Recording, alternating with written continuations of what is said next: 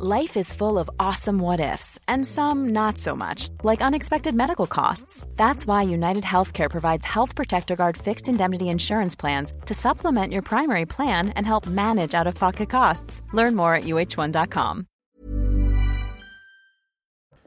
Et il est 14h sur CNews. Bonjour à tous, je suis très heureuse de vous retrouver. Dans un instant, ce sera le début de la belle équipe. Mais avant cela, le journal. Nelly Denac. Bonjour Nelly. Bonjour Clélie, bonjour à tous. Alors que la Russie agite la menace d'un risque réel de troisième guerre mondiale, Antonio Gutiérrez est actuellement à Moscou pour plaider pour un cessez-le-feu dans les plus brefs délais. Le secrétaire général des Nations Unies qui a rencontré d'ailleurs Sergei Lavrov, le ministre des Affaires étrangères, et il doit s'entretenir d'ici quelques heures avec Vladimir Poutine lui-même. Au même moment, on apprenait que deux explosions avaient endommagé une tour de radio en Moldavie. Ce pays est en état d'alerte après une série d'explosions dans la région séparatiste pro-russe de Transnistrie. Euh, cet incident qui d'ailleurs fait craindre un débordement hein, du conflit euh, ukrainien dans ce petit pays d'Europe orientale. La présidente de la Moldavie se réunit en ce moment même avec son Conseil suprême de euh, sécurité. Dans le reste de l'actualité, et plus près de nous, bien sûr, les LR qui jouent leur survie en ce moment. C'est dans ce contexte de divergence interne que s'est tenu ce matin un conseil stratégique au siège du parti rue de Vaugirard et en vue, bien sûr, des législatives. Le but étant de donner une ligne assez claire à adopter euh, à cet effet. Le résumé de la réunion avec Elodie Huchard sur place.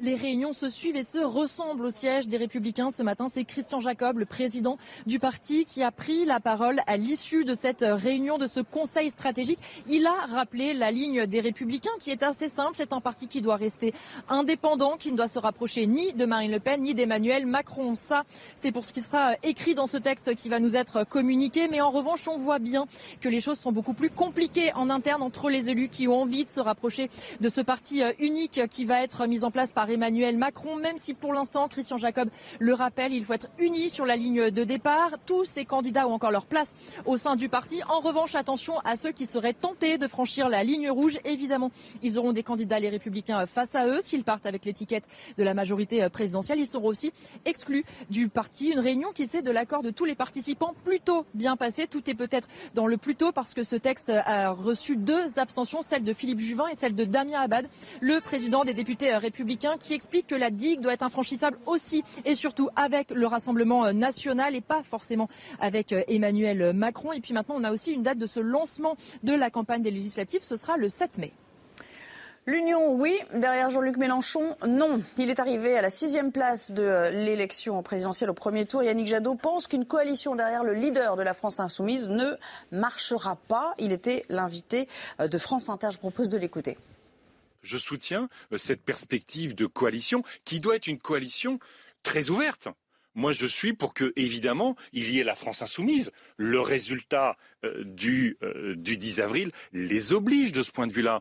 Qu'il y ait aussi toutes les forces politiques de gauche qui peuvent se réunir autour d'un projet qui dit le climat, qui dit le social, qui dit l'augmentation des salaires, qui dit la réforme des institutions. Et donc, il faut que ce, ce, cette perspective soit large pour qu'on envoie oui. le plus de députés possible à l'Assemblée nationale, peut-être dans une perspective vous, de coalition. Vous entendez la France insoumise, ils disent on est ouvert, on tend la main, euh, mais derrière nous, derrière Jean-Luc Mélenchon. Ça peut pas, ça marchera pas. Mais ça marchera pas. Le pouvoir d'achat, on en parle à nouveau avec les prix des carburants qui, hélas, repartent à la hausse après quelques semaines de baisse et malgré la remise gouvernementale, on voit que la flambée des prix est bien réelle. Les automobilistes le ressentent amèrement. Exemple dans une station-service des Yvelines. Solène Boulan sur des images de Fabrice Elsner. À la pompe de cette station-service des Yvelines, les prix s'envolent. Pour les automobilistes, faire le plein est presque un sacrifice. Je pense qu'entre le moment où l'État a proposé son aide et le moment où les prix ont réaugmenté, euh, on n'a pas bien vu la différence. Ce qui est sûr, c'est qu'aujourd'hui, on est sur des tarifs qui sont, qui sont exorbitants et que ça devient quand même très très compliqué. C'est pas normal, hein on va baisser pour augmenter après. Ça veut dire quoi ça? C'est pas logique. Hein Là, ça devient problématique, mais vraiment problématique. Ça va être un sacré budget et je pense qu'on va, on va, euh, ben on va, enfin, on va au gouffre. Hein. Depuis la semaine dernière, le prix du gazole a grimpé de 0,1%, celui du samplon 95 de 0,2% et plus 0,4% pour le samplon 98. Appliquée depuis plusieurs semaines, la ristourne gouvernementale de 18 centimes ne semble pas suffisante dans le contexte de la guerre en Ukraine où le prix du pétrole reste élevé. Hier, le ministre de l'économie Bruno Le Maire a annoncé travailler sur un mécanisme de soutien plus ciblé sur les gros rouleurs et les ménages modestes. Il pourrait voir le jour d'ici à cet été. Enfin, un mot pour vous signaler que c'est Monseigneur Laurent Ulrich qui devient le nouvel archevêque de Paris, nommé par euh, le pape François. Il succède ainsi à Michel Aupetit, dont la démission avait été acceptée, je vous le rappelle, début décembre. C'est l'ancien archevêque de Lille. Il est âgé de 70 ans et prendra euh, les rênes du plus puissant diocèse de France désormais. Son portrait est brossé par Émeric Pourbet. À 71 ans cette année, Monseigneur Ulrich succédera donc à Monseigneur Aupetit le 23 mai et il hérite du plus grand diocèse de France, un diocèse très politique aussi, de par ses relations avec le pouvoir. Monseigneur Ulrich a pour cela une solide expérience de gestionnaire. Il a été archevêque de Chambéry, puis de Dijon, sa ville d'origine, après avoir gravi tous les échelons de la hiérarchie ecclésiastique. Et puis à Lille, diocèse très contrasté, où il était archevêque depuis 14 ans, il aura su maintenir un certain équilibre, y compris avec la frange traditionnaliste. Il a dû aussi prendre la décision douloureuse de fermer provisoirement le grand séminaire de Lille en 2019, faute de candidats. Et il a enfin des responsabilités au plan national. Il s'est occupé des affaires économiques, actuellement de l'enseignement catholique. C'est un gros dossier qu'il connaît bien. Il a notamment en 2012 la dimension spirituelle du métier d'enseignant et d'éducateur. À Paris, Monseigneur Ulrich devrait donc avoir quatre ans devant lui, puisqu'il est d'usage que les évêques remettent leur charge à 75 ans. Il a déjà annoncé aux Parisiens son intention d'être l'ami de tous à l'image du Christ. Voilà pour l'essentiel, Clélie, c'est à vous pour le débat. Merci beaucoup Nelly. Nous voici sur le plateau de la belle équipe avec aujourd'hui Georges Fenech, bonjour, Jean Garrigue. Nous avons le plaisir de retrouver également maître Jean-Yves Leborne. Ça fait longtemps que vous n'étiez pas venu sur le plateau, vous êtes toujours le bienvenu, vous le savez. Et François Patria, bonjour et bravo, puisque je rappelle que vous êtes euh, président du groupe La République en marche au Sénat. Merci. Voilà, vous avez le moral. Très bien. Ce que je- Très bon. Aujourd'hui, Aujourd'hui, on va revenir évidemment sur cette euh, conférence de presse et ce qui vient de se dire entre Sergei Lavrov, le ministre russe des Affaires étrangères, et le chef des Nations Unies, Antonio Guterres. Vous savez que hier, Sergei Lavrov a eu des mots très durs, menaçants envers euh, l'Occident. On en reparlera, bien sûr, et vous entendrez Sergei Lavrov. Nous euh, parlerons également de ce réseau social que vous utilisez peut-être d'ailleurs, Twitter, qui vient d'être racheté par Elon Musk. Qu'est-ce que cela veut dire? Et notamment qu'est-ce que cela veut dire en termes de liberté d'expression? Il a déjà fait plusieurs annonces. Je vous incite à aller voir tout de suite son compte Twitter. Vous comprendrez mieux. Mais avant cela, évidemment, nous allons parler politique et de ce troisième tour en vue, comme on l'appelle, les législatives. On va commencer par le Rassemblement national puisque, et on va retrouver Florian Tardif, une commission d'investiture est prévue là, cet après-midi. Et une chose devrait être plus ou moins claire, pas d'alliance avec Reconquête.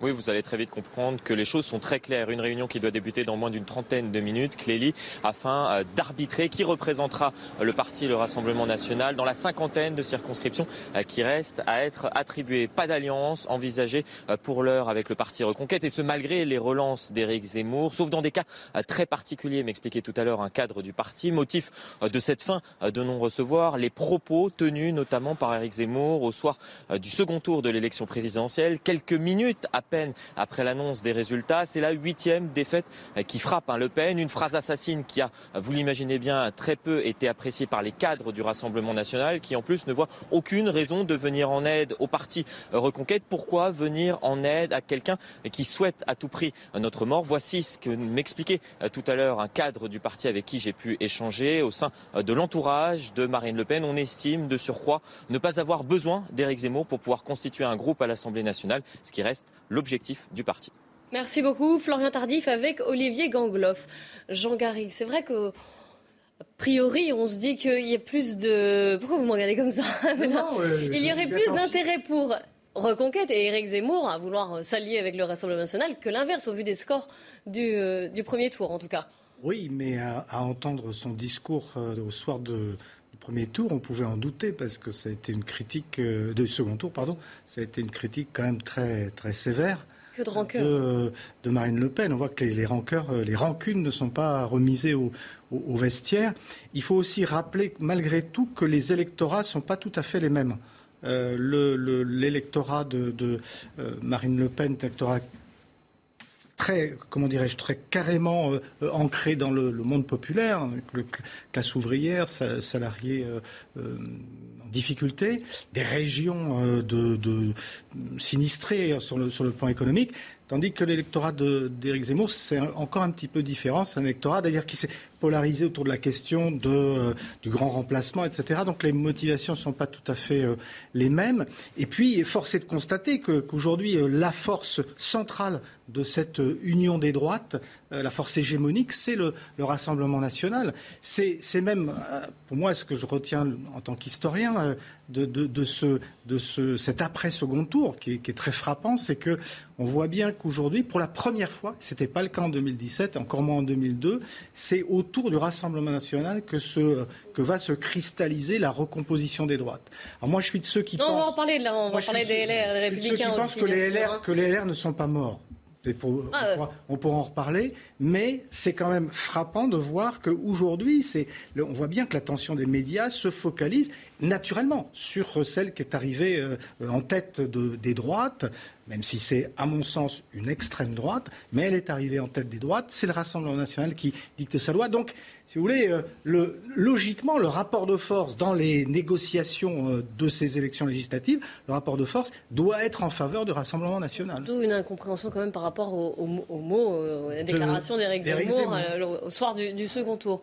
Oui, Jean-Yves. Euh, moi, ce que j'observe, c'est que si au niveau national, le Rassemblement national, à travers Marine Le Pen, fait un score qui est effectivement très important, celui de 41%, on ne peut pas reporter ce score sur des élections locales à venir. Alors qu'aujourd'hui, le Rassemblement national fasse fi euh, de l'apport que les partisans de Zemmour pourraient lui porter c'est son problème. Mais nous ne sommes pas dans un système à la proportionnelle où on pourrait, fort de ces 41%, dire euh, j'aurai 200 députés quoi qu'il arrive. Non, car on peut être au fond une force importante disséminée tout au long du territoire et avoir des échecs répétés dans le cadre d'élections locales. Vous faites bien de mentionner ceci, parce qu'il y a eu un tweet d'Éric Zemmour, justement, qui additionne, additionne, et on est tenté de le faire, les voix obtenues euh, lors de l'élection présidentielle, vous le voyez, et il fait une projection donc euh, en disant, euh, vous voyez, s'il y a une union nationale entre Reconquête, RN, Debout la France, même les Patriotes, on obtient, on est au-dessus de la République en marche, sauf que et vous l'avez mentionné, ça ne marche pas comme ça. Pas du tout. Les scores, le scrutin n'est pas le même. En plus, il y a aussi des électeurs qui votent pour un camp, on va dire, ou pour un candidat lors des présidentielles, ce n'est pas la même chose quand on a un scrutin un peu plus local. Regardez les projections de, de l'Institut de sondage Harris Interactive pour Challenge, qui est à regarder deux options. L'option 1 avec euh, les alliances, l'option 2 sans alliance. Et vous allez le voir dès qu'on pourra les regarder que finalement, pour La République en marche, ce serait toujours une. Euh, alors, ce sera encore plus clair quand on verra l'hémicycle. Euh, là, c'est moins clair, on va voir les hémicycles. Voilà. Vous le voyez, La République en marche, de toute façon, à la majorité absolue. Là, vous voyez quand il n'y a, quand il n'y a pas d'alliance, et vous allez voir s'il y a une alliance à gauche comme à droite, finalement. Ça, change pas grand ça ne change pas grand-chose. François Patria Bien. Euh, si vous me permettez un instant, je voudrais revenir, parce que depuis deux jours, euh, j'entends toujours ce procès en illégitimité et sur le fait d'un président mal élu. Je voudrais vous rappeler simplement trois choses. on n'était pas là-dessus. Non, mais, non, mais je l'ai entendu, je l'entends tous les jours. Et après, je le transforme en termes de législature ou de, de, de Le président de la République, il a fait plus de voix qu'au premier tour. Il a euh, été élu dans une période de non-cohabitation. Et c'est un président de la République, malgré tout. Je suis obligé de dire bravo l'artiste. Parce que quand même, il a été élu. Attendez, il a été élu. Voilà, voilà quelqu'un qui s'est présenté à deux élections dans sa vie. C'est la finale de la Coupe du Monde et il les a gagnées. De surcroît, il a fait plus de voix au premier tour que la dernière fois. Il a progressé.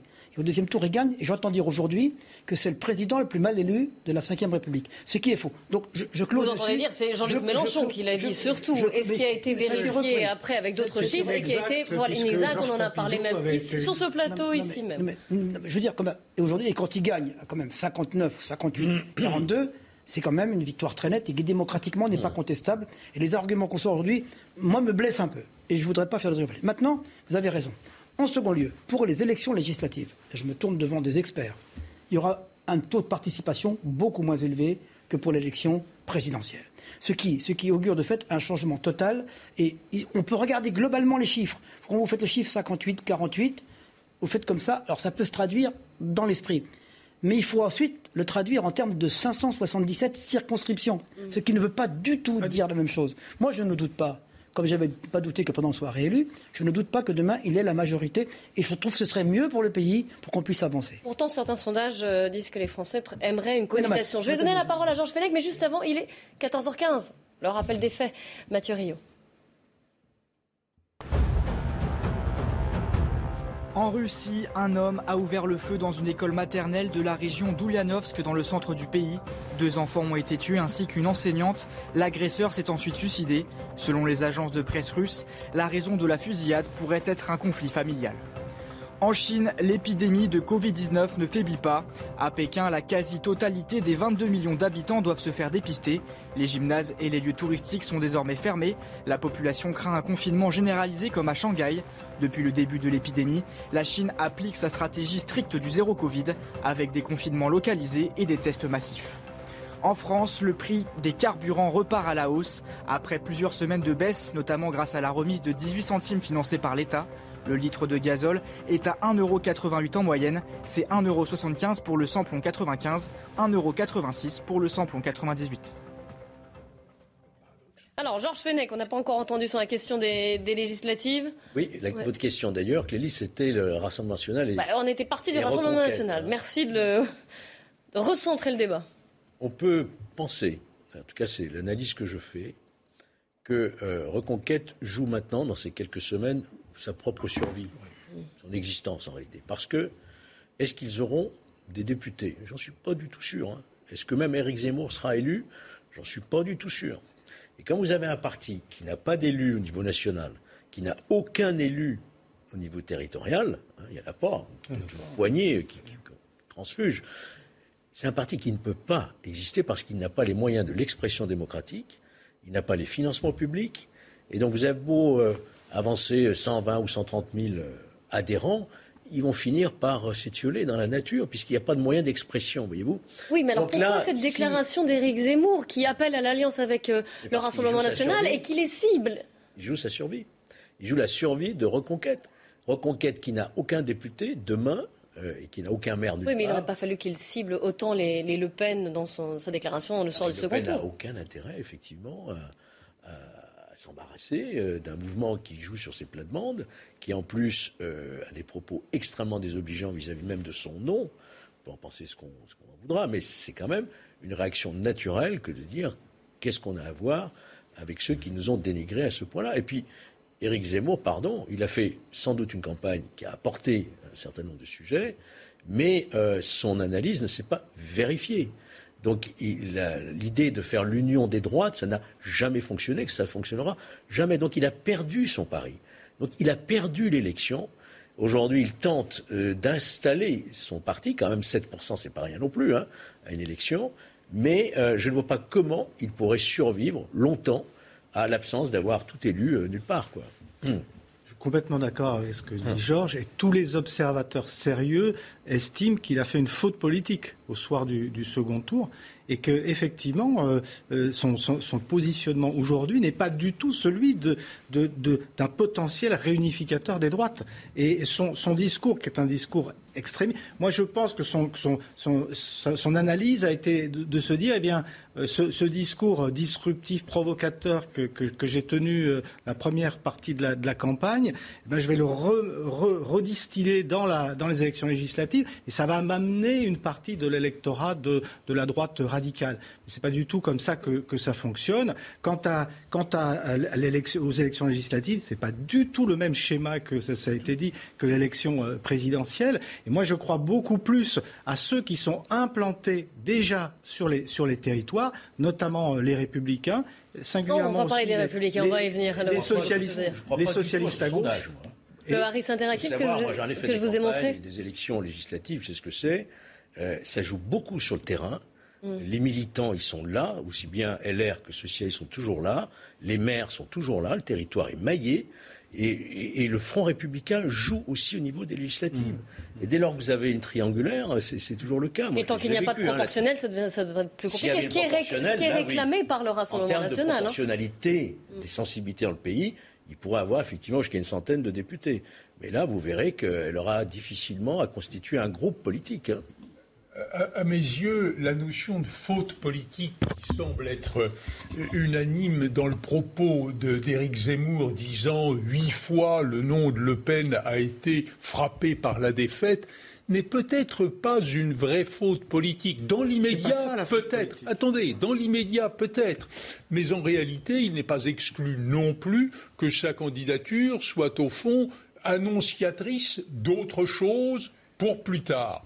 Et quant à la problématique de l'union, évidemment, euh, qui semblerait un peu compliquée psychologiquement entre le Rassemblement national et Reconquête, compte tenu des mots charmants qu'ils échangent. Mais en réalité, il y aura peut-être un moment où ils n'auront pas le choix, parce que l'apport de Zemmour à une élection locale qui, on le répète, n'est pas le reflet de l'élection nationale. Nous ne sommes pas dans une proportionnelle. S'il y avait un proportionnel, d'ailleurs, ce genre de discussion n'aurait pas lieu d'être. Bon, l'apport euh, de, l'électorat d'Éric Zemmour pour faire élire un éventuel candidat du Rassemblement national n'est pas à exclure. De telle sorte que si aujourd'hui on boude un peu des deux côtés de ces partis-là, je ne sais pas si ce sera une franche séparation jusqu'au bout. Il y, a, une règle de la Ve République, on l'a toujours vérifié, c'est que le président nouvellement élu, il a sa majorité. Oui. Et là, par contre, je suis d'accord avec les, chiffres. Je pense que ça va être oui. 350. Ça, c'est un autre débat. Ça. Oui, oui, c'est le, débat. Il y aura une très large. Bien sûr, bien sûr. Il y a un autre sujet, si vous permettez. C'est qu'au fond, la question qui se pose aujourd'hui, vous êtes RPR, enfin républicain, républicain ou socialiste, et la question, elle est où suis-je fidèle à mon engagement? vous, bah, transition superbe. Merci beaucoup. Vous savez que chez les Républicains, il y avait un comité stratégique pour réaffirmer la ligne du parti en vue de ces législatives. Certains sont tentés par une alliance avec Emmanuel Macron, d'autres disent non, ce sera l'indépendance et c'est la voie expliquée par euh, Christian Jacob, le patron des Républicains. Il n'y a pas de double appartenance. Il n'y a pas de double appartenance. C'est-à-dire qu'on est les républicains. On ne peut pas être les républicains et majorité présidentielle. On ne peut pas être les républicains et reconquête. Euh, on ne peut pas être euh, les, les républicains et, horizon. On est les républicains, un groupe indépendant. La double appartenance n'existe pas. Georges, là aussi, les républicains jouent un peu leur avenir. Euh, ben également dans ces législatives, on parlait des élections locales, vous parliez de la force des militants quand même un échec qui a été très rude pour Valérie Pécresse au premier tour. On a déjà eu l'échec en 2017. Il n'en demeure pas moins qu'il y a eu quand même 100 députés.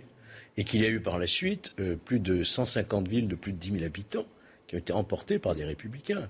Je peux dire la même chose aussi pour les. mais le score de François Fillon n'était pas celui de Valérie Pécresse. Comment? Le score de François Fillon n'était pas celui de Valérie Pécresse. Alors on a expliqué justement que le jeu dans ces élections nationales et locales était indifférent, était différente, mais. D'accord, mais c'était la première fois que la droite de gouvernement n'était pas qualifiée pour le second tour. Ça a été un choc terrible. Hein. Donc moi, je crois que là, les Républicains sont dans une logique de famille politique présente sur tout le territoire, encore une fois, euh, qui sont à la tête de grandes régions que ce soit Paris, région Rhône-Alpes, etc. Euh. Et donc, il n'y a aucune raison de se saborder aujourd'hui parce qu'on a perdu la présidentielle. Ils sont dans une logique. Mais certains appellent à ça. Hein. non, mais il y aura, il y aura forcément euh, des républicains, euh, je dis forcément, il y en aura sans doute, qui vont préférer rejoindre, comme ça a été fait déjà par Édouard Philippe, par Bruno Le Maire, qui voudront participer à l'action directe, politique, au sein peut sans doute d'un gouvernement aussi, euh, et, et d'avoir une étiquette majorité présidentielle. Bon, c'est leur décision personnelle. Mais si vous prenez la vie de la famille politique, elle va rester. Christian Jacob, qui quittera d'ailleurs la présidence après législative, il laisse un parti qui existe, qui est affaibli, certes, mais qui est en jour très présent sur le territoire national. François Patria. Je ne partage pas complètement l'analyse. D'abord, Hmm. euh, sur le fait de la répartition future. Moi, je pense malgré tout que à la fois le groupe LFI et à la fois le groupe Rassemblement national vont, vont- vont progresser. Et que les deux perdants qui vont être de, de ce scrutin euh, national pour législative seront les Républicains et le Parti Socialiste. Je crois qu'ils vont le perdre chacun parce Oui, qu'ils vont perdre. vont perdre tous les deux. Et donc, donc, on est quand même dans le schéma qu'avait. Emmanuel Sans Macron, disparaître. sans disparaître. Oui, mais quand un parti se résout à être un parti municipal ou cantonal ou régional, ça veut dire qu'il abdique devant la volonté nationale par ailleurs. Et que de, de- de facto, Alors, qu'est-ce ils vont faiblir. Donc ils vont faiblir. Je pense, je, je pense aujourd'hui que, euh, ce que je pense, c'est que le Rassemblement national, effectivement, va, va tenter, et il y aura des situations. Je crois qu'il y a beaucoup plus de circonscriptions cette fois-ci où le Rassemblement national pourra l'emporter qu'il l'a fait les dernières fois. Je le pense. Parce que la situation va peut-être. et que les gens vont suivre à côté. Et je pense que chez. Donc ça veut dire que, à la fois des députés socialistes et des députés euh, républicains vont se sentir en danger. Donc ils vont choisir. Donc ils vont choisir maintenant quel camp ils veulent. S'ils se. Non pas se radicalisent, mais s'ils restent. Moi, je- je- j'entends Christian Jacob, je le connais depuis longtemps, euh, on se côtoie depuis des années, mais je le renvoie quand même à l'échec total que lui-même a subi. Souvenez-vous, la grande victoire le soir de la primaire. Euh, Je ne suis pas là pour plaire, je suis là pour faire. Et la droite a retrouvé son camp et on va gagner. Je ne suis pas là aujourd'hui pour, pour- pour appuyer là, là où ça fait mal. Mais je pense qu'il a perdu son pari. Je ne suis même pas sûr que Christian Jacob lui-même se représente aux élections. Est-ce que je peux dit- vous poser Non. une question directe? Oui, allons-y. Et peut-être aurais-je une réponse sincère. Ouais. Avec moi, vous êtes tranquille. Franchement, est-ce que vous croyez, vous qui avez vécu déjà longtemps long. la vie démocratique, est-ce que vous trouvez euh, qu'il serait souhaitable qu'on ait à l'Assemblée nationale uniquement des oppositions qui sont des oppositions radicales et qu'on n'ait plus un débat démocratique d'opposition avec ces partis de gouvernement auxquels vous avez appartenu dans le passé, auxquels j'ai appartenu? Alors si c'est votre souhait d'avoir un parti unique, allons en Chine. hein. Non, mais- mais- non, mais alors- alors, à la je- limite, alors, euh, je caricature Le parti unique, c'est plus d'opposition. juste une petite je vais- précision de, Jean Garrigue et je vous laisse répondre après François Patria. Moi, je suis complètement d'avis de, de- de Georges. C'est-à-dire que je pense même qu'Emmanuel Macron, il a intérêt à avoir une opposition qui ne soit pas uniquement celle de LFI et celle de, de la, de du Rassemblement national, mais d'avoir certainement des groupes euh, socialistes et LR qui vont être affaiblis, mais qui soient des interlocuteurs pour, pour justement coproduire ensemble de la, de la loi. Patria, je vous laisse répondre. Alors, moi, moi, je pense que, effectivement, mais ce qui se passe à l'Assemblée, de ce que j'évoque, moi, c'est pas pour moi une satisfaction, c'est pas ça. C'est un constat que les partis traditionnels ayant perdu leur crédibilité, c'est le populisme qui l'emporte, et à droite et à gauche aujourd'hui, et qu'il sera plus représenté qu'avant. Mais ils ne seront jamais ma- majoritaires. Jamais Mélenchon ne sera Premier ministre, jamais Mme Le Pen ne sera Premier ministre. Donc, ils seront minoritaires. Maintenant, je ne crois pas, moi, définitivement, que, que, que les partis traditionnels que vous évoquez soient définitivement morts. Non. Mais je pense que pour se retrouver, il faut qu'ils travaillent, il faut qu'ils aient un leader, il faut qu'ils aient un programme, faut qu'ils re- faut qu'ils retrouvent de la confiance des Français, et ça n'est pas encore pour demain le chemin. Allez, on va continuer d'en parler, mais juste après une petite pause. Promis, on se retrouve euh, très vite. On continuera de parler politique, évidemment, et puis on parlera de la, guerre en Ukraine. Vous savez que le chef des Nations Unies a eu une, discussion avec Sergei Lavrov, qui est ministre des Affaires étrangères euh, russe. On verra s'il a été toujours aussi menaçant. Restez bien avec nous sur CNews. – 14h30 sur CNews. Dans un instant, on reprendra notre débat sur la politique. Mais avant cela, on fait un point sur l'info. Mathieu Rio. La Russie est prête à coopérer avec l'ONU pour aider les civils en Ukraine. C'est ce qu'a déclaré le chef de la diplomatie russe, Sergei Lavrov, après sa rencontre avec Antonio Guterres, le secrétaire général de l'ONU à Moscou. De son côté, le numéro 1 de l'ONU demande la mise en place de couloirs humanitaires. Il appelle aussi à mener des enquêtes indépendantes sur de possibles crimes de guerre perpétués en Ukraine. Les républicains en reconstruction après la lourde défaite de Valérie Pécresse à l'élection présidentielle. Les cadres du parti se sont réunis ce matin lors d'un comité stratégique. Christian Jacob a affirmé qu'il y aura un groupe Les Républicains indépendant à l'Assemblée nationale. Il a exclu tout accord pour les élections législatives, que ce soit avec Reconquête ou avec La République en marche un nouvel archevêque à la tête du diocèse de Paris. Le pape François a désigné Laurent Ulrich, 71 ans. Il était euh, l'archevêque de Lille depuis 2008. Il succède à Michel Aupetit dont la démission avait été acceptée début décembre. Le nouvel archevêque est connu pour son profil modéré et sa fibre sociale. Le plateau de belle équipe aujourd'hui, François Patria, Jean-Yves Leban, Jean Garrigue et Georges Fenech. Nous continuons à parler politique avant d'en venir à la guerre en Ukraine. Jean-Yves Leban, vous vouliez rebondir sur notre discussion avant, euh, avant notre petite pause à propos justement des partis dits traditionnels de gouvernement, la gauche, la droite, donc les Républicains et le PS. Oui, j'entendais, j'entendais nos amis dire que la vie démocratique supposait une pluralité de partis, une opposition de points de vue, et je souscris à l'idée de l'opposition des points de vue, mais je voulais simplement souligner un phénomène nouveau. Il fut un temps qui n'est pas bien ancien, où quand on était socialiste, bah, il fallait être au Parti socialiste, et quand on était républicain, il fallait être au Parti républicain. Oui, mais cette logique-là, n'est-elle pas terminée? Est-ce qu'aujourd'hui, il n'y a pas une sorte de, de, légitimité intellectuelle à dire, quand on est un républicain modéré, ben, ce sera dans la majorité présidentielle que je pourrai faire avancer mes idées? Quand on est un socialiste de gouvernement comme on en a connu beaucoup, est-ce que le même processus consistant à dire si je ne veux pas être dans l'incantation inutile, dans l'opposition des points de vue, si je veux faire avancer concrètement mes idées, c'est au sein du parti majoritaire présidentiel. Au fond, cette notion du en même temps dont on a tant parlé, eh bien aujourd'hui, elle s'oppose frontalement à l'opposition et à la majorité, qui est le vieux schéma politique que nous connaissions depuis des décennies et presque des siècles.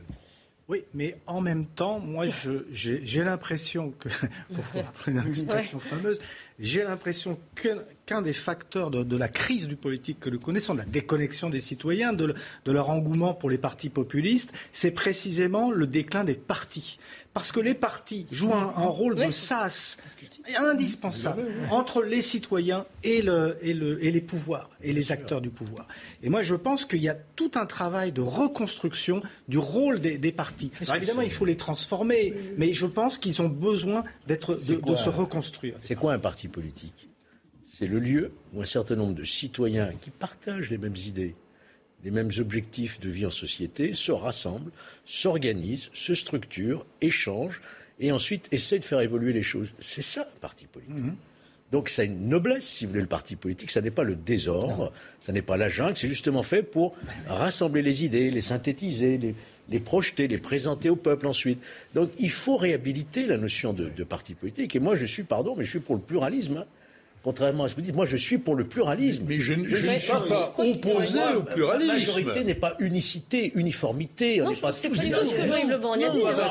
Attention, non, ce que je veux dire, c'est ah. que la diversité n'est pas nécessairement attachée à la multiplicité des partis. Mm. Et qu'on peut imaginer un rassemblement au sein duquel il y ait une diversité démocratique. Au final, qui va de ce que disait Emmanuel Macron, de la droite et de la gauche. les travaillistes, les conservateurs, aux États-Unis, les démocrates. Oui, ben, ce n'est peut-être plus le schéma d'aujourd'hui. Non, ce n'est pas la seule expression de la démocratie. Ah non, il y en a une autre, c'est en Chine, effectivement. Ah non, oh. non, non, populaire. Mon cher Georges, la, caricature n'explique rien. Moi, je parle Je parle d'autres démocraties qui se disent. Oui, oui, qui se disent démocratiques et qui ne le sont pas. Mais la diversité des opinions et la possibilité de les exprimer n'est pas nécessairement dans le bipartisme tel qu'on l'a connu. Je comprends que vous l'aimiez, je l'ai aimé aussi. Faut-il y être attaché d'une manière manière un peu peut-être passéiste. Voir. Oh, bah, là où c'est du compliment. Là, non, mais là où, je rejoins Jean-Yves Le c'est que de, manière objective, le, paysage politique aujourd'hui n'est pas structuré autour des partis. Il est structuré autour de personnalités. Mm. Emmanuel Macron au centre, euh, Jean-Luc Mélenchon euh, à, l'extrême gauche, Marine Le Pen à extrême droite et subsidiairement euh, Éric Zemmour. Et l'on voit bien que c'est ça aujourd'hui qui fait, euh, qui fait mobiliser les, électeurs. Mais moi, je dis qu'il faut revenir justement à ces structures, à ces sas entre la politique et les citoyens que sont les partis. Vous parliez, de personnalité, vous parliez de personnalité, mais justement, vous savez, là j'en reviens à Emmanuel Macron, vous allez peut-être nous donner des infos d'ailleurs, euh, François Patria. Euh, Emmanuel Macron travaille à un futur euh, gouvernement et il lui faut donc un Premier ministre. Vous savez, c'est le jeu. Plusieurs euh, rumeurs, plusieurs informations circulent. Loïc Signor, vous qui êtes bien renseigné, ah vous allez euh, nous en dire un peu plus sur ces rumeurs, justement, sur ces noms que l'on voit apparaître. Et on peut les diviser en trois catégories. Si vous le voulez bien, on va commencer par les politiques. Oui, parmi les politiques, on, connaît euh, trois personnalités qui euh, figurent parmi les favoris. Les noms circulent depuis euh, plusieurs semaines maintenant, depuis plusieurs jours désormais. On a Gérald Darmanin, par exemple, l'actuel ministre de l'Intérieur, qui se verrait bien à Matignon. peu de chance, hein, il faut être réaliste pour lui. Emmanuel Macron n'a pas une entière confiance en Gérald Darmanin, apprend-on dans l'entourage du chef de l'État. pas suffisamment capé pour Matignon, mais son nom circule. Vous voyez aussi Christine Elle serait poussée par Nicolas Sarkozy, mais Emmanuel Macron ne souhaiterait pas perdre la présence française à la présidence de la Banque Centrale Européenne. Il l'avait euh, arraché euh, à l'issue d'âpres négociations avec ses partenaires européens. Euh, tout semble indiquer qu'il va maintenir Christine Lagarde en poste à la BCE. Et puis enfin, Richard Ferrand, c'est le fidèle parmi les fidèles, le plus proche d'Emmanuel Macron, celui qui, par exemple, le dimanche soir, est le seul politique à avoir pu mettre son grain de sel dans le discours de victoire du président réélu. Mais une question se pose, pourquoi le ferait-il maintenant alors qu'il ne lui a pas proposé en 2017 Richard Ferrand officiellement fait campagne pour rester au perchoir à la présidence de l'Assemblée nationale. C'est peut-être aussi pour euh, euh, éviter que son nom figure vraiment parmi euh, les favoris et espérer tout de même obtenir Matignon. Peu de chance pour ces trois-là, mais les noms effectivement circulent. Seconde, catégorie, second profil, les technos. Oui, il y a peut-être plus de chances si euh, Emmanuel Macron souhaite s'inscrire dans la directe ligne euh, de Jean Castex, c'est-à-dire euh, un profil techno, technicien, bon connaisseur des dossiers, de l'État aussi. Et on a trois profils qui se distinguent. D'abord, ce sera une surprise, hein, son bras droit à l'Élysée, ancien directeur de cabinet à Bercy, c'est l'homme de confiance d'Emmanuel Macron, c'est l'homme que vous voyez à droite, il est très méconnu des Français, c'est Alexis Collère, secrétaire général de l'Élysée. Il se murmure qu'Emmanuel Macron souhaiterait le lancer en politique, en faire son Claude Guéant Nicolas Sarkozy, mais il viserait plutôt Bercy que Matignon. En tout cas, ce serait un homme de confiance. Tout comme Julien de Normandie, c'est l'ami du président, son confident, très discret, très loyal à Emmanuel Macron. C'est lui qui a écrit les statuts d'En Marche, par exemple, à l'époque, actuel ministre de l'Agriculture. C'est peut-être parmi tous les profils qu'on vient de citer, celui qui aurait le plus de chances d'accéder à Matignon en cas de choix du président d'un profil technique. Et il y a Elisabeth Borne. C'est à peu près la même chose, moins proche du président, mais il a entière confiance en elle. Elle a fait passer des réformes très difficiles, notamment euh, celle de la SNCF et de l'assurance chômage quand elle était ministre euh, du Travail, poste qu'elle occupe euh, actuellement. Et puis, argument non négligeable pour Elisabeth Borne, c'est une femme et on sait qu'Emmanuel Macron aimerait bien trouver une première ministre, la première depuis Edith Cresson. Enfin, les surprises, Loïc. Et c'est peut-être là que finalement se trouve le futur ou la future première ministre, parce qu'effectivement, on sait qu'Emmanuel Macron aime bien les surprises, aime bien euh, prendre l'opinion publique euh, et euh, la classe politique à, revers. Et là, on trouve des noms comme celui de Nathalie Kosciusko-Morizet, en retrait de la vie politique. Elle travaille pour un cabinet de conseil. C'est peut-être quelque chose qui pourrait lui être préjudiciable si elle vise vraiment Matignon. En tout cas, d'après mes informations, elle envoie des signaux, elle envoie des messages. C'est quelque chose auquel elle ne serait pas insensible. Elle est de centre droit, une expérience politique, une expérience aussi sur l'écologie. Ancienne ministre de l'Environnement, ça compte à l'heure où Emmanuel Macron un Premier ministre en charge de la planification écologique. Pascal Canfin, justement, c'est la caution écologique d'Emmanuel Macron, eurodéputé, ancien Europe Écologie Les Verts, moins clinquant qu'un Nicolas Hulot, euh, mais plus réformateur, plus en, adéquation avec le projet d'Emmanuel Macron. Il ne euh, s'oppose pas, par exemple, à la retraite à 65 ans.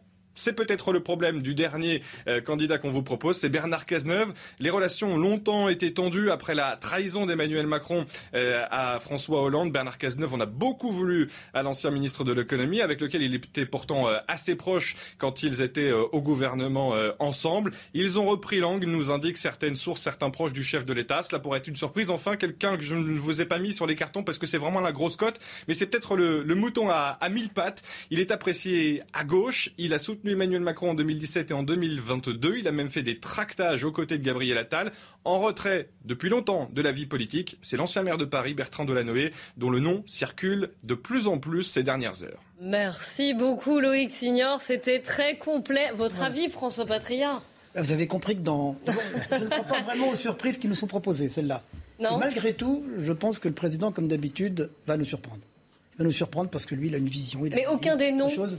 Qui a Euh, été mentionné par Loïc. euh, Si je vous en citais un, je serais choisir. Vous savez que moi, dans- quand, quand je, quand je suis dans l'équipe, euh, dans les amis autour du chef de l'État, Richard Ferrand, moi j'appartiens, si, si je devais me définir, ça n'existe pas, mais dans le courant Ferrand. Je pense que c'est celui qui, qui interprète le mieux la volonté du président, les idées du président, qui les exprime le mieux. Bien. Mais je vous donnerai, non, je n'ai, aucune information. Ce, que- ce que je, ce que je crois, c'est qu'il faudra, dans la campagne, un Premier ministre qui soit vraiment le chef de cette campagne pour impulser à la fois de l'espoir, du dynamisme, des perspectives à ce pays et que ce sera quelqu'un qui nous surprendra forcément. Quitte à rester deux mois seulement, juste pour les législatives? Non, je ne pense pas qu'on pourra. Non, ça, je ne pense pas qu'on puisse aujourd'hui nommer. Ça n'a jamais existé un président pour des législatives. Ça n'a- non, il faudra quelqu'un qui, qui, qui va, qui va former, je crois, le- l'envie, euh, le dynamisme, la perspective, qui assume en même temps les choix du président. Donc, moi, j'ai pas de. Non, je n'ai aucune information et je me. À chaque fois que le président a Évidemment, nommé un Premier ministre, été le premier surpris. Rassurez-vous. Jean-Yves Le Pen, est-ce qu'on retrouverait ce que vous disiez là de ce côté transpartisan Oui, mais la différence entre M. Patria et moi, c'est que euh, lui il peut cacher des informations, Ouais. moi j'en ai pas.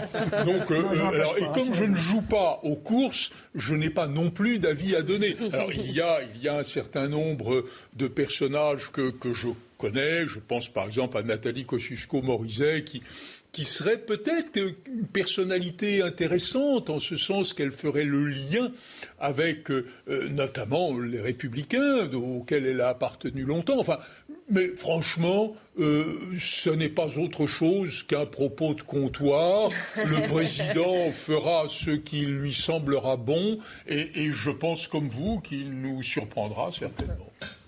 Georges Fenech Écoutez, on ne va pas se lancer dans des pronostics. C'est une Ah non, non, sans, sans que ça soit pronostic. Mais, décision. non, mais au niveau de l'ouverture, au niveau du profil quand même, ce côté... euh, dire, on sait qu'il a fait des appels du pied sur sa jambe gauche. Je file la métaphore.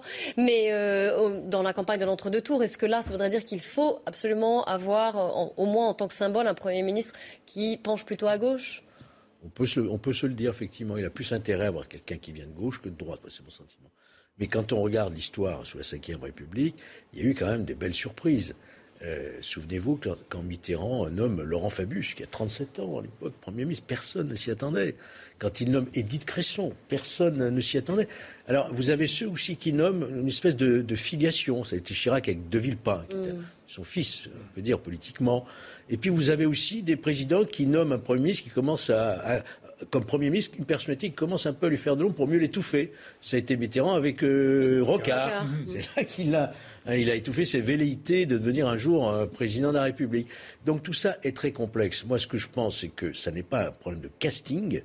euh, nommé, euh, d'être nommé à Matignon, hein. c'est pas fait pour plaire euh, à qui que ce soit, c'est fait pour conduire une politique et c'est fait pour gagner une campagne législative. Donc ce sont les critères qui vont euh, être déterminants, bien entendu, et critères d'importance, une confiance totale. Il doit y avoir une confiance absolue entre le président de la République et le Premier ministre. Complètement d'accord. Ah ouais, Je- on est souvent d'accord. Il, se, alors, il se trouve que je suis en train de préparer un livre sur les rapports entre les premiers ministres Ah et les bah. présidents de la République Ah sous ouais. la cinquième.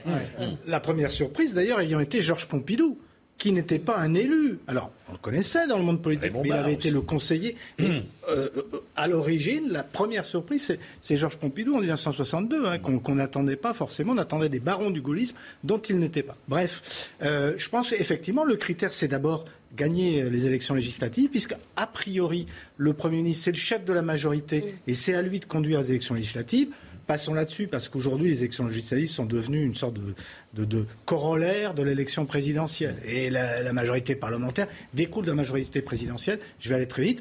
Euh, mais il y a aussi, ensuite, voilà, quel quelle personnalité pour incarner une, une politique. C'est ça qui est, qui est- qui est le plus important. Et c'est pourquoi d'ailleurs le principe euh, de, de mettre une, une femme dont, on entend parler au nom de la, parité, etc., me semble un peu artificiel. Je pense que ce sont d'autres critères qui doivent être dominants dans le choix.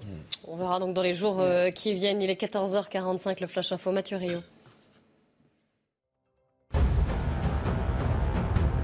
C'est l'une des conséquences de la guerre en Ukraine. L'huile de tournesol devient de plus en plus rare. Le pays en était le premier producteur. Résultat, la France autorise les fabricants de margarine, de chips, de biscuits ou encore de plats en sauce à remplacer l'huile de tournesol dans leurs recettes. Les industriels pourront utiliser par exemple de l'huile de colza. Au deuxième jour du procès de la catastrophe ferroviaire de Bretigny, le, représentant de la SNCF Réseau a exprimé une pensée pour toutes les victimes du déraillement du train en 2013. Cette personne avait perdu la vie, 400 avaient été blessés. L'homme a aussi annoncé qu'il allait contester toutes les fautes reprochées à la SNCF Réseau, accusé d'homicide et de blessures involontaires. Du football enfin ce soir avec le choc des titans en Ligue des Champions. Manchester City affronte Real Madrid en demi-finale aller. Les Citizens s'apprêtent à disputer le match le plus important de leur saison et jouent leur place en finale. Un match à suivre en direct à partir de 21h sur Canal+ équipe qui euh, reprend, changeons de sujet, parlons de, l'Ukraine. Plusieurs choses. Vous savez que les États-Unis ont réuni aujourd'hui en Allemagne une quarantaine de pays alliés, justement pour euh, essayer de parler de comment on peut, comment les Occidentaux peuvent aider l'Ukraine et notamment armer davantage l'Ukraine face à la Russie. Parallèlement, le chef des Nations Unies, Antonio Guterres, a plaidé lors de son déplacement à Moscou pour un cessez-le-feu en Ukraine dans les plus brefs délais. Et du côté russe, on se fait de plus en plus menaçant. Les mots de Sergei Lavrov hier qui a évoqué une troisième guerre mondiale. On fait le point avec Quentin Griebel. C'est un pas de plus dans l'escalade entre les États-Unis et la Russie. 24 heures après la visite du secrétaire d'État américain en Ukraine, Sergei Lavrov, le ministre russe des Affaires étrangères, évoque une potentielle troisième guerre mondiale.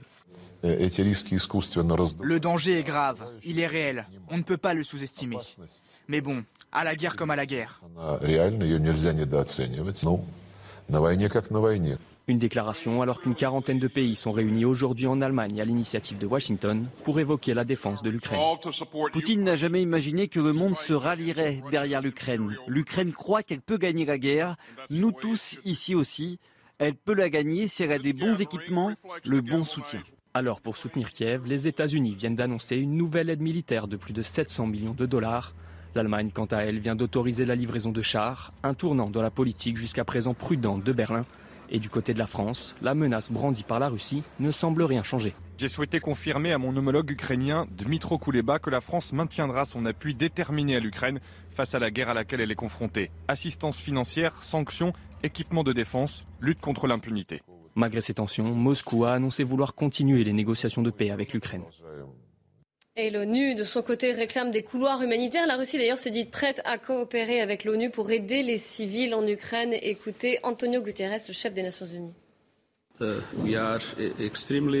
Nous sommes extrêmement intéressés par la recherche de moyens permettant de créer des conditions d'un dialogue efficace, de créer les conditions d'un cessez-le-feu dès que possible, créer les conditions d'une solution pacifique. Et dans ce contexte, nous sommes également intéressés par tout ce qui peut être fait pour minimiser l'impact dans les différentes parties du monde. Georges Fenech, c'est compliqué. Déjà, on a l'impression que les choses se tendent quand même. Euh, et en même temps, pour reprendre cette expression qu'on a utilisée euh, euh, un petit peu plus en amont dans cette émission, en même temps, ce souffle chaud et le froid, évidemment, ce sont des civils qui sont là, pris au piège. Et on a vu les différentes exactions ou les différentes souffrances que vit euh, et subit ce peuple ukrainien. Il faudra que ces responsables, un jour ou l'autre, en rendent compte hein, devant la communauté internationale. Euh, il y a quelque chose d'absolument euh, insupportable quand on entend de la bouche de Lavrov, qui n'est pas n'importe qui, hein, ministre des Affaires étrangères, qui était respecté sur le plan international, brandir comme ça, presque subrepticement, attention, hein, va peut-être avoir une troisième guerre mondiale. Mais enfin, on croit rêver, quoi. Ce sont des gens, ou alors ils ont perdu la tête, ils sont complètement, euh, les, cervelles complètement dérangées. Euh, déjà, Poutine avait parlé de l'arme nucléaire. C'est pas, non, mais nouveau. Poutine l'avait fait lui-même. C'est effrayant de savoir que ces, types ont effectivement la, puissance nucléaire entre leurs mains, quoi.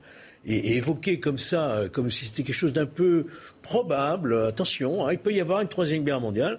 Il se disqualifie véritablement aux yeux de la communauté internationale. Donc euh, je ne sais pas quoi vous dire de plus, sinon que vraiment, euh, il faut que ça s'arrête, quoi. alors moi, moi, je le prends plutôt comme un aveu de faiblesse ou un aveu, en tout cas, d'échec par rapport aux opérations qui sont menées actuellement au Donbass. Il y a eu un premier échec, c'était euh, le contrôle de l'Ukraine et euh, le remplacement de Zelensky par un gouvernement qui aurait pu être un peu à la botte de, Moscou. Ça, ça a été un échec. Là, ils se sont recentrés sur, le Donbass, c'est très clair.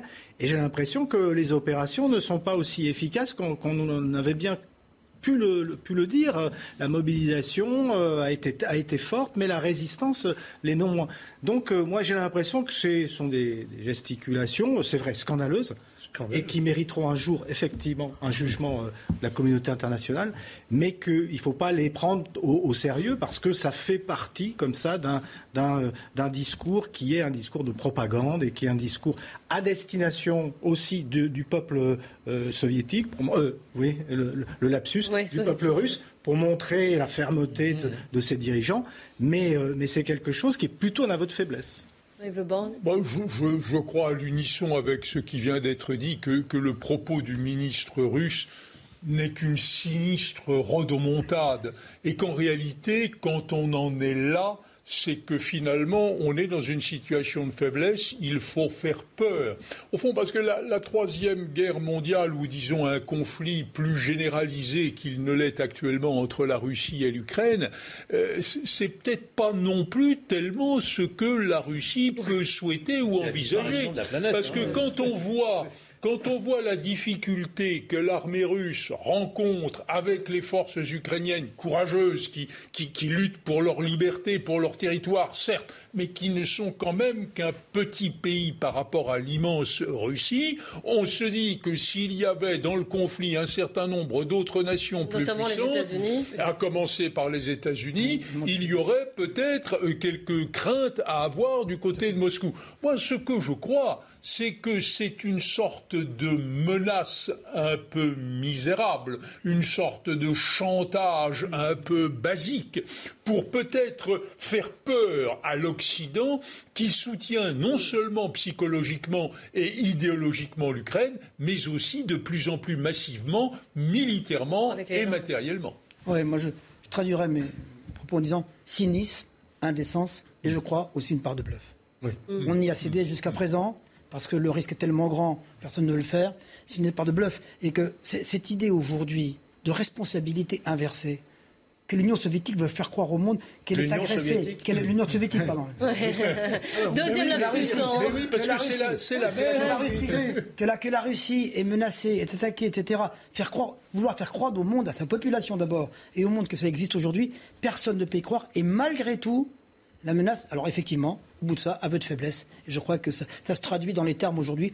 Plus on sera unis, plus on résistera, plus on a de chance de pouvoir vraiment aider l'Ukraine à résister.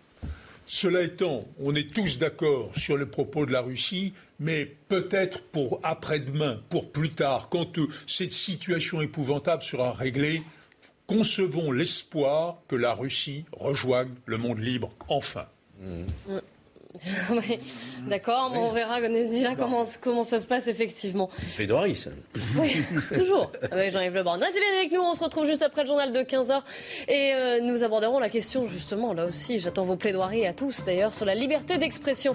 Ah, Vous savez qu'Elon Musk va euh, a racheté le réseau social Twitter, il promet d'en faire un réseau euh, libre, extrêmement libre, davantage encore de liberté, faut-il s'en méfier? Ce sera à suivre, restez bien avec nous. Macron. Il est 15h. Bonjour à tous et soyez les bienvenus si vous nous rejoignez sur CNews. Dans un instant, la belle équipe, mais avant cela, le journal. Nelly. Bonjour Clélie, bonjour à tous. La Russie prête à coopérer avec l'ONU pour euh, aider les civils en Ukraine, c'est ce qu'assure le chef de la diplomatie russe Sergei Lavrov à l'issue de sa rencontre avec Antonio Guterres, le secrétaire général de l'ONU qui appelle d'ailleurs à la mise en place de couloirs humanitaires ainsi euh, qu'à conduire des euh, enquêtes indépendantes sur de possibles crimes de guerre qui ont été perpétrés en Ukraine. Et puis cette citation, le niveau de radioactivité est, je dirais, anormale. On la doit au chef de l'Agence internationale de l'énergie atomique en visite à Tchernobyl. Le site avait été occupé par l'armée russe entre le 24 février et fin mars. Le chef de l'AIEA qui est arrivé sur place le 26 avril, date de l'anniversaire d'ailleurs de la catastrophe de 1986. Enfin, les républicains jouent leur survie. C'est dans un contexte de divergence interne qu'a eu lieu ce matin un conseil stratégique rue de Vaugirard. Le but étant d'établir une ligne à adopter pour les législatives du mois de juin. Le parti qui revendique euh, son indépendance, comme l'expliquait Christian Jacob à la sortie de la réunion. Voilà pour l'essentiel. C'est à vous, Clélie. Merci beaucoup Nelly Denac. La belle équipe aujourd'hui, je vous présente les membres de cette belle équipe. Jean Garrigue, Georges Fenech, François Patria et Jean-Yves Leborgne. Avant de parler de délinquance, d'insécurité en France, commençons par ce qui se passe dans le, monde des réseaux sociaux. Twitter, est-ce que vous utilisez Twitter? Vous avez un compte Twitter? Oui, Jean, je suis sûr aussi. Jean, François Patria, Jean-Yves Leborgne, j'ai quelques doutes. Oui, oui, oui, les doutes sont parfois fondés.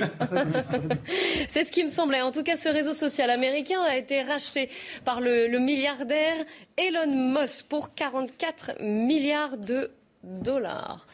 La question se pose, est-ce que Elon Musk est-il devenu, qui a aussi SpaceX, hein, dont on entend parler beaucoup, est-ce qu'il est devenu le roi de la liberté? Pourquoi? Parce qu'il veut faire euh, de ce réseau social un réseau extrêmement libre, il promet davantage de liberté, il estime qu'actuellement la parole n'y est pas assez libre. Mathilde Moreau, avant d'en débattre ici en plateau. Il souhaite défendre la liberté d'expression. Elon Musk, l'homme le plus riche au monde, rachète Twitter pour 44 milliards de dollars après un accord avec le conseil d'administration. Le milliardaire promet de débloquer le potentiel du réseau social. Fini l'interdiction permanente de certains utilisateurs. Il annonce également vouloir réduire la modération des tweets. Un gain en liberté qui divise. Je pense que c'est une bonne chose que nous ayons de telles plateformes où l'on peut s'exprimer librement, mais dans les sociétés démocratiques, la liberté a des limites. Je pense que les choses vont probablement empirer sur Twitter s'il essaie de donner plus de liberté d'expression, simplement parce que cela permet aux fausses informations et aux discours haineux de circuler. C'est une autre voix et je pense que cette voix a été supprimée et je pense que nous devons entendre toutes les voix. Parmi ces voix, celle de Donald Trump, dont le compte a été définitivement suspendu en janvier 2021 pour incitation à la violence, même si pour le moment, l'ancien président affirme ne pas vouloir revenir sur le réseau social. Elon Musk promet également moins de publicité et la sortie de l'entreprise de la bourse. Le rachat de Twitter devrait être finalisé avant la fin de l'année. Alors, le problème de la liberté d'expression. Ça a été très bien résumé par euh, Mathilde Moreau. Qu'est-ce que vous en pensez? Je pense qu'on est tous pour la liberté, hein, liberté d'expression la plus large possible. Mais? Mais, moi, je rêverais, par exemple, qu'on lève l'anonymat. Parce que quand on s'exprime mm. librement, il faut assumer ses propos. Or, aujourd'hui, vous en avez qui déferlent d'injures, tout ce que vous voudrez, on le sait, nous, tous ici qui sommes sur CNews, hein, euh, sous couvert d'anonymat. Première, première remarque. Deuxième remarque, euh, M. Musk ne pourra pas s'exonérer des législations internes dans les pays. Ça a été rappelé par Thierry Breton, le commissaire ah européen au marché intérieur, qui a, qui a mais tout de suite dit le réseau social, en, donc en PAS 1, devra s'adapter totalement aux règles européennes, sachant qu'une nouvelle législation d'ailleurs vient d'être adoptée. Hein. Bien sûr, il faut absolument que et que cette liberté d'expression est encadrée et ses propres contrôles sur des, des messages qui soient effectivement haineux, qui tombent d'ailleurs sous la loi de 1881, la liberté de la presse, qui est limitée par euh, ce qui est condamnable, c'est-à-dire l'appel à la haine, l'appel au meurtre, etc. On a des textes qui nous protègent. Et donc, M. Musk, aussi libertaire soit-il, je ne sais pas comment on dit, libertarien Libertarien, libertarien plutôt que libertaire, oui. Euh, il peut effectivement euh, euh, développer d'autres fonctionnalités, etc. Mais il doit respecter les législations euh, des pays. Je crois que ça, c'est ah, une, une, limite. Comme toute liberté, il y a toujours des limites.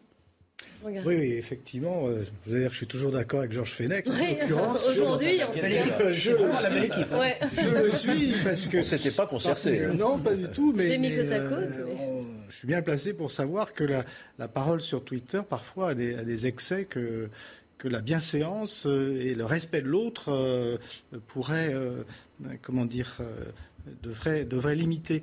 Euh, non, euh, le, ce qui m'inquiète, moi, c'est que, enfin, plutôt, je, souligne le paradoxe entre l'arrivée d'Elon de, de, Musk et puis, enfin, il était déjà sur Twitter, enfin, il était déjà co. Il est suivi par 84, euh, 85 millions de personnes. Hein, non, mais je veux dire, il était déjà actionnaire ah, majeur. Mais là, voilà, il il prend Twitter avec cette idée euh, libertarienne, euh, alors qu'au moment même où l'Europe euh, promeut le Digital Service Act et le Digital Market Act qui tendent à réguler, j'ai fait partie d'une commission qui avait été chargée par le président de la République, la commission Bronner, de réfléchir aux usages du, numérique et qui parlait des lumières du numérique. Le numérique, c'est un fantastique instrument de communication, d'information, de débat, mais c'est aussi malheureusement une poubelle euh, où défaire les fake news, les, complots, la désinformation, la, mésinformation, etc. Et donc, il est nécessaire de réguler. Toute parole ne peut pas être euh, prononcée, ne peut pas être euh, divulguée comme ça, diffusée. Des, appels à, au meurtre qui, sont, qui ont été diffusés contre la jeune Mila, par exemple, on s'en souvient. Donc franchement, euh, moi je, suis un petit peu inquiet, mais je me console en me disant qu'effectivement, du côté européen, il y a une prise de conscience, il y a ces, lois-là qui, sont en train d'être mises en place, et, je pense que euh, de toute manière, euh, Elon Musk ne pourra pas outrepasser les règles qui seront fixées en Europe. Ce n'est pas une question de. Je me souviens que notre commission a été un peu attaquée. Elle nous disait vous, vous êtes la raison face à, euh, face à ce, qui ce qui serait la désinformation, etc. Non, c'est simplement une question de respect des, des individus, de respect de, de notre conception de la liberté de la presse. C'est tout ça qu'il faut maintenir. Alors vous êtes d'accord avec Georges Fenech, vous êtes également d'accord avec Barack Obama, qui a fait une. Il est souvent d'accord avec moi. Oui, hein, n'est-ce pas euh, il, il, a remercié, euh, c'était lors, lors d'une conférence, c'était jeudi dernier, un discours où il a, admis qu'il n'aurait jamais été élu sans, le, sans les réseaux sociaux, sans leur aide en tout cas, notamment, euh, Facebook ou encore MySpace, mais il, appelle aujourd'hui à les réguler, hein, c'est ce qu'il a dit. Il faut, il a accusé les grandes plateformes d'avoir largement amplifié, je cite, les pires instincts de l'humanité. Jean-Yves Le vous en tant qu'avocat. Ce, que, ce que j'entends là me fait penser au vieux mot d'Ésope qui disait que la langue était la meilleure et la pire des choses. Et je crois que les réseaux sociaux sont la meilleure et la pire des choses, puisque, je ne vais pas répéter ce qu'ont dit nos amis, à savoir que c'est un permis de dire n'importe quoi, d'insulter, d'injurier, d'appeler au meurtre, sans aucune sanction. Et le prétexte de la liberté ne peut pas être suffisant. La liberté est une chose merveilleuse, à la condition qu'on l'endigue, à la condition qu'elle se confronte au respect. Si ma liberté, parce que je veux votre siège et de vous jeter à bas de ce siège, ce n'est plus de la liberté, c'est une forme de dictature. Le respect que je vous porte fait que je ne le ferai pas. Et ma liberté, pour autant, n'est pas effacée. Elle est au contraire promu. C'est ça qu'il faut faire. Et puis, si ici, Clélie, sur CNews, vous disiez tout à coup, prise d'une folie inattendue, des choses complètement fausses et injurieuses. La sanction ne tarderait pas. Pourquoi allons-nous supporter qu'il existe des moyens d'expression où le pire puisse euh, être répandu, surtout qu'un certain nombre de ceux qui y sont J'y suis rarement. Je n'ai peut-être que les échos du pire. Bon, mais que ceux qui y sont prennent parfois pour la vérité. Donc, il n'y a pas de liberté sans une certaine forme de règle et il faut l'instaurer là parce que c'est ce qui constitue la mentalité, le, le pouls en quelque sorte, surtout des jeunes générations. Vigilance, vigilance. Ah, quelle plaidoirie on pourrait. Ouais. je sais, mais quand Georges parle de plaidoirie, je me méfie. C'est la vision du juge. L'irréalisme, c'est la plaidoirie. Alors, euh, Monsieur Patria, voilà, moi je m'incline devant, le devant le talent, talent oratoire, mais nous sommes aussi une bonne équipe de ce côté, puisqu'on m'a emprunté la langue des autres que j'allais citer. J'allais citer la langue des autres, je dis voilà, vous savez, quand on vous écoutez les autres, tout est pris, quand vous arrivez le dernier, c'est difficile. Je suis désolé. Alors par contre, il faut citer les autres, bah, je vais reciter à nouveau Emmanuel Macron. Parce que, vous avez dit, je vais vous dire pourquoi, vous faites rire. Parce que vous avez dit en même temps, oui à la liberté mm. et oui à la régulation. Bah il, faut, il faut de la liberté et en même temps de la régulation.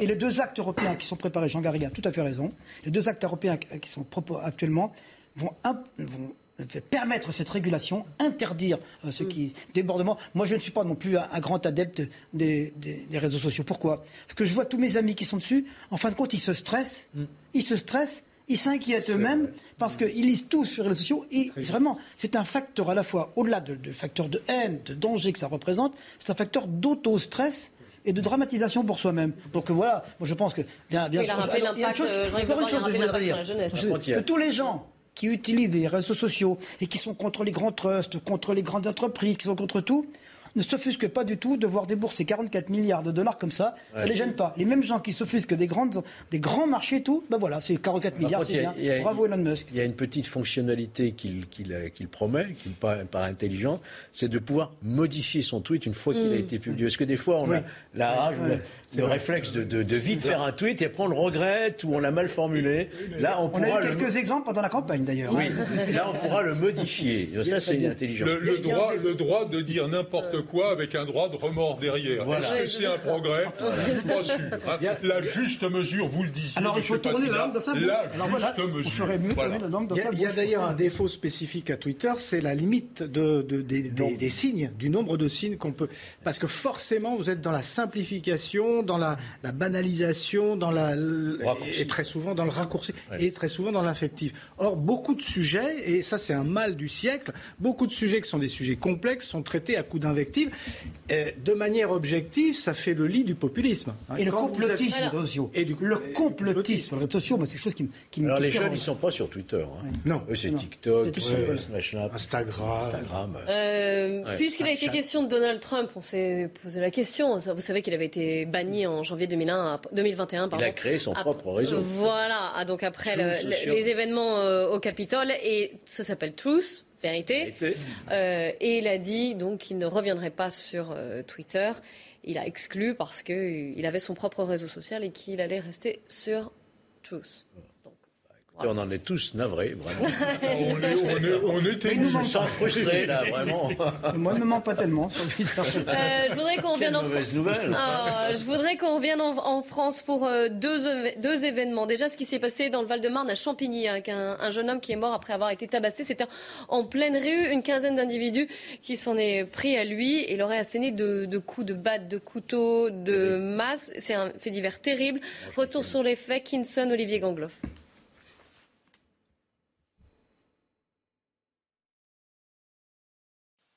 Sur ces images, un groupe d'hommes cagoulés vêtus de noir s'acharne sur un autre individu, à coups de batte, couteau et masse. Le jeune homme d'une vingtaine d'années est victime d'une véritable expédition punitive mortelle. Malgré l'intervention des secours, il est décédé sur place dans la rue en plein milieu de journée ce dimanche. Dans le centre-ville de Champigny-sur-Marne, les habitants ont appris à vivre avec le danger.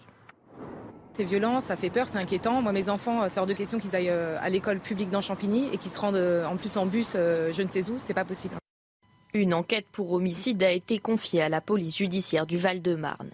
La veille, dans la même ville, un adolescent de 18 ans a été grièvement blessé à coups de couteau. Mais les deux agressions ne seraient pas liées.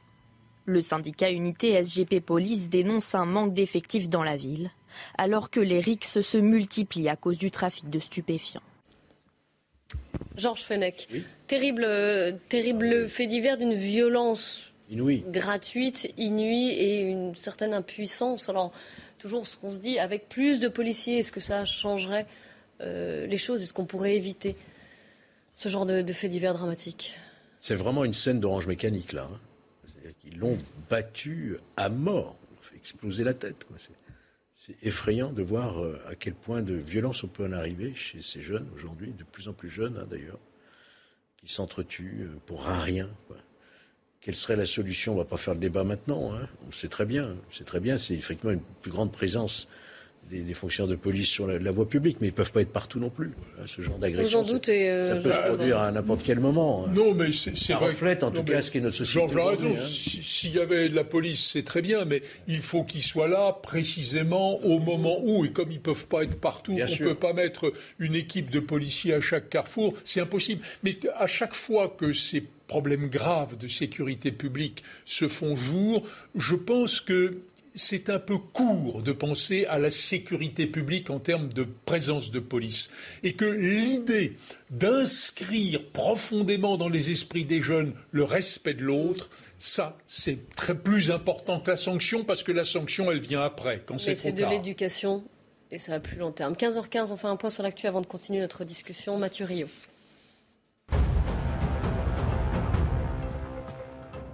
A ouvert le feu dans une école maternelle de la région d'Ulyanovsk dans le centre du pays. Deux enfants ont été tués ainsi qu'une enseignante. L'agresseur s'est ensuite suicidé. Selon les agences de presse russes, la raison de la fusillade pourrait être un conflit familial. En Chine, l'épidémie de Covid-19 ne faiblit pas. À Pékin, la quasi-totalité des 21 millions d'habitants doivent se faire dépister. Les gymnases et les lieux touristiques sont désormais fermés. La population craint un confinement généralisé comme à Shanghai. Depuis le début de l'épidémie, la Chine applique sa stratégie stricte du zéro Covid avec des confinements localisés et des tests massifs un nouvel archevêque à la tête du diocèse de Paris. Le pape François a désigné Laurent Ulrich, 71 ans. Il était l'archevêque de Lille depuis 2008. Il succède à Michel Aupetit dont la démission avait été acceptée début décembre. Le nouvel archevêque est connu pour son profil modéré et sa fibre sociale.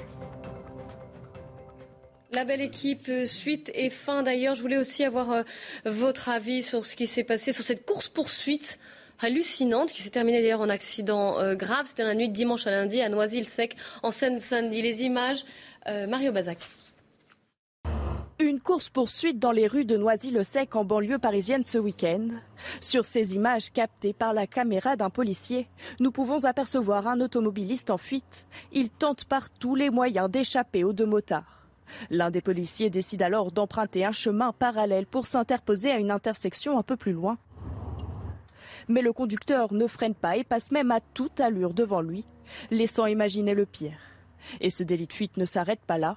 L'automobiliste continue de circuler à grande vitesse dans les rues de la ville jusqu'à l'accident. La voiture percute un bus de la RATP, heureusement sans passagers, mais le chauffeur de bus est légèrement blessé. Avec le choc, le conducteur en fuite est lui éjecté par la fenêtre de son véhicule. Des comportements dangereux pour tous les usagers de la route. Les refus d'obtempérer se multiplient en France. Il y en a un toutes les 20 minutes dans le pays. Un Et le gars, 20 minutes quand même. Non, il n'est pas mort. Il était grièvement blessé pour répondre à votre question. Et le, chauffeur du bus également, sachant que heureusement il n'y avait il rentrait au dépôt en fait et il n'y avait pas de passagers à bord. Mais c'est lié au sujet qu'on a traité tout à l'heure sur les réseaux sociaux, hein, parce que c'est la question du délitement, euh, du, euh, de la citoyenneté, du respect de l'autre, euh, de, du respect des institutions et notamment de, ceux qui les défendent comme les forces de l'ordre. Enfin, je veux dire qu'on est dans une, dans une action là de j'allais dire de pédagogie, mais ça me paraît, le, bout du tunnel me paraît tellement lointain. Mais enfin, il y, a, une forme de prise de conscience collective de ce qui est en train d'arriver, de cette barbarie qui est en train de monter dans la société française. Mm. Et euh, les solutions, évidemment, sont multiples, mm. mais elles sont très difficiles à mettre en œuvre. Pardon. Oui, François Patria Oui, mais j'entends bien. Euh, c'est pas pour autant qu'il faut baisser les bras. Parce qu'on a le sentiment parfois de se dire, ben voilà, c'est terrible, ça arrive, c'est comme ça. Alors il y a la répression, vous avez raison, il y a la présence policière, il y a la pédagogie, il y a la prévention. Et, c'est une affaire de société, une société qui, qui aujourd'hui se durcit, qui est une société qui rentre dans la violence, et tout ça pas, par, au début, par à l'école, par partout aujourd'hui, et par une prise de conscience collective aussi. Mhm. Collective, je crois aussi. Moi, si vous voulez, ce que m'inspire euh, un incident comme celui-là, qui, qui n'est pas isolé dans notre non, pays, ça a été rappelé, on hein. pense aux rodéos qui ont lieu un peu partout. Bon, euh, c'est faut-il être désespéré pour avoir un comportement aussi fou, aussi gratuit, mettant en danger et les autres et soi-même pour rien? C'est d'une tristesse terrible. Oui, désespéré ou je tiens à préciser que quand on voit ces, images, pour moi, c'est pas uniquement un refus d'obtempérer. C'est un refus d'obtempérer et une mise en danger de la vie d'autrui. Hein, donc c'est une infraction qui est punie quand même de 5 ans d'emprisonnement et Parce que ça aurait pu être bien plus grave. Hein. Mais bien, sûr. bien sûr. Donc euh, ça, ce genre de fait, il faut qu'il soit sanctionné euh, à la juste mesure. Hein. Ce n'est pas uniquement je refuse le contrôle, ce qui est déjà en soi une infraction. 30 000 refus d'obtempérer par an, à peu près. Hein. Si vous dire les difficultés des contrôles par les services de police, mais c'est surtout là une mise en danger de la vie d'autrui. Mais combien de films avec des rodéos dans Paris qui passionnent les gens? Plus le rodéo est formidable, plus la voiture est à contresens, plus elle double, plus elle klaxonne, plus elle est partout, plus le film est suivi. On contre aussi. Hein. Oui, parce que c'est la, la, cette appétence pour ces séances. On, on, parlait d'Internet. Le mélange entre le réel et l'imaginaire aboutit parfois à des situations. Le réel sur la belle équipe, c'est que ça y est, c'est terminé. Merci beaucoup. Euh, merci beaucoup, messieurs, d'avoir participé à ce débat. Mais le, la polémique, le débat continue.